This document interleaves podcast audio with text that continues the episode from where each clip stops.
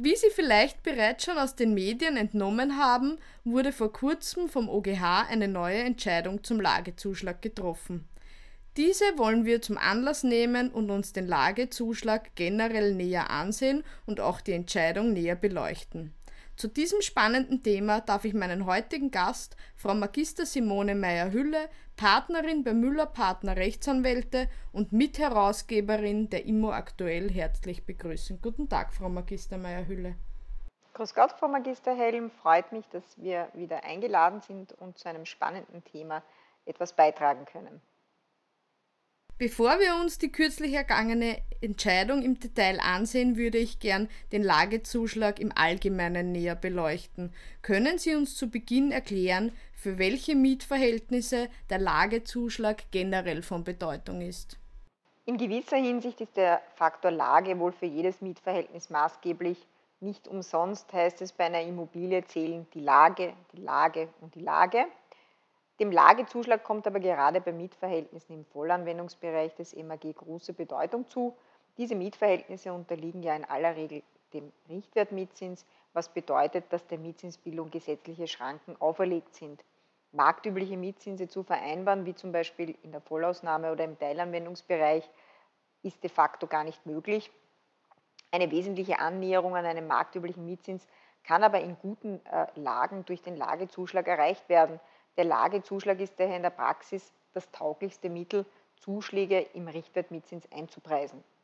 Wann steht nun grundsätzlich ein Lagezuschlag zu? Welche Kriterien werden hier für die Beurteilung herangezogen? Überall und nirgendwo. Die Rechtsprechung dazu ist äh, bekanntlich sehr kasuistisch und äh, auch für die handelnden Beteiligten ist es oft kaum nachvollziehbar. Dem OGH muss man allerdings zugestehen, dass eben durch die Gesetzgebung, konkret eben das Mietgesetz und das Richtwertgesetz vielfach die Hände gebunden sind. Allein der Umstand, dass gesetzlich normiert ist, dass in sogenannten Gründerzeitvierteln die Lage nur maximal durchschnittlich ist, zeigt, dass das Gesetz nicht ganz optimal gelungen und anwendbar ist. Durch diese terminologische Fixierung äh, kann für einen Mietvertrag über eine Wohnung, die eben in einem solchen Gründerzeitviertel gelegen ist, gar kein Lagezuschlag wirksam vereinbart werden. Äh, und zwar auch dann nicht, wenn sich zwischenzeitlich gewisse Faktoren positiv verändert haben, wie zum Beispiel äh, denken wir an den neu errichteten IKEA im 15. Bezirk, ist auch äh, hier nicht automatisch eine Verbesserung in Hinsicht Lagezuschlag möglich. Grundsätzlich kommen für den Lagezuschlag folgende Faktoren in Frage. Öffentliche Anbindung, Grünlage, Angebot an Geschäften des täglichen Bedarfs, kulturelle Infrastruktur und eben kein Gründerzeitviertel. Im Vergleich zu Referenzgebieten muss die Lage der Liegenschaft überdurchschnittlich sein. Referenzgebiete sind nicht zwingend der jeweilige Gemeindebezirk, sondern vielmehr jene Teile Wiens, die einander nach der Verkehrsauffassung in ihren Bebauungsmerkmalen gleichen. Wichtig ist aber auch, dass der Lagezuschlag und die Gründe hierfür im Mietvertrag angeführt sein müssen, und zwar konkret und nicht nur allgemein. Das Schriftlichkeitsgebot ist hier unbedingt zu beachten. Es gibt ja auch die von der EMA 25, der Abteilung für technische Stadterneuerung, die veröffentlichte Lagezuschlagskarte und die Zoneneinteilung für die Lagezuschlagskarte. Was ergibt sich nun aus dieser Karte und was kann ich konkret daraus ablesen? Also die Lagezuschlagskarte der EMA 25 bietet natürlich eine gute Orientierung und ist vor allem, was die Wiener Innenstadt und die Ausläufer betrifft, durchaus gelungen. So viel muss man sagen. Es wird darin anhand einzelner Grätzeln festgehalten, welche Beträge wo als Lagezuschlag angemessen sind. Problematisch ist allerdings, dass die Karte in einigen Zonen abrupt aufhört und kein Übergang ersichtlich ist. Da gibt es sicherlich Verbesserungspotenzial. Und weiters muss man sagen, dass natürlich gerade bei Mietern diese Lagezuschlagskarte oftmals falsche Erwartungshaltungen erweckt oder ein wenig überzogene Erwartungshaltungen. Denn in gerichtlichen Verfahren ist es erfahrungsgemäß schon noch so, dass bei einem Sachverständigengutachten durchaus höhere Mietzinswerte herauskommen. Nun wollen wir uns die konkrete OGH-Entscheidung näher ansehen. Es geht um die Entscheidung 5 OB 104 aus 21 Marta. In dieser wurde der Lagezuschlag gestrichen obwohl oder eher gerade weil die U6-Station Josefstädter Straße nur 160 Meter entfernt ist. Diese Entscheidung verwundert auf den ersten Blick etwas, weil normalerweise genau für die Beurteilung der Lage als überdurchschnittlich eine gute Anbindung an den öffentlichen Verkehr notwendig ist. Welche der oben schon angesprochenen Kriterien wurden hier für die Beurteilung des Lagezuschlags herangezogen und wie kam der Oberste im konkreten Fall dann dazu, im Ergebnis den Lagezuschlag abzuerkennen? Zunächst ist vielleicht noch einmal klarstellend zu erwähnen, dass die gegenständliche Wohnung in der Nähe der U6-Station Josefstädter Straße, also innerhalb des Gürtels, natürlich in keinem Gründerzeitviertel gelegen ist. Ansonsten äh, hätte der OGH ja leichtes Spiel gehabt und wir hätten uns diesem Thema gar nicht stellen müssen.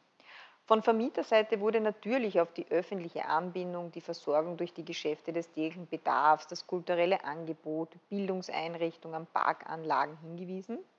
Letztlich hat aber der OGH doch äh, die Argumente der Mieterseite aufgegriffen und eben entschieden, dass aufgrund der wohl unbestritten vorherrschenden Drogenkriminalität und Rotlichtszene rund um die U6-Station in dieser Gegend keine überdurchschnittliche Lage gegeben ist.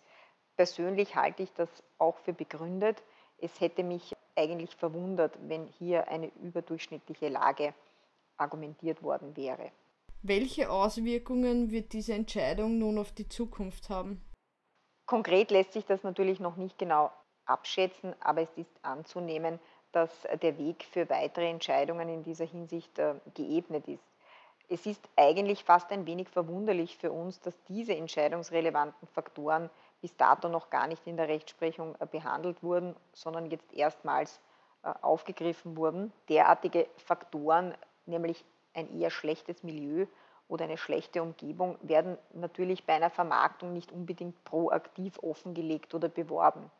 Aber es ist wohl davon auszugehen, dass leidgeplagte Mieter, denen diese negativen Umstände im Zeitpunkt der Anmietung entweder nicht offengelegt wurden oder in diesem Ausmaß nicht klar waren, sich künftig gestärkt an Schlichtungsstellen oder Mietervereinigungen wenden werden und damit durchaus in dem einen oder anderen Fall erfolgreich durchkommen werden. Es werden in der Immobranche auch immer mehr Stimmen laut, dass ja im konkreten Fall der Staat einschreiten könnte und den Drogen-Hotspot beseitigen könnte und dann wäre es ja wahrscheinlich nicht zur Aberkennung des Lagezuschlags gekommen. Gibt es jetzt für den einzelnen Vermieter eine Möglichkeit, den Staat zu einem diesbezüglichen Handeln zu bringen, beziehungsweise wäre es gegebenenfalls denkbar, vom Staat oder von der Stadt Wien einen Schadenersatz für den entgangenen Lagezuschlag zu verlangen?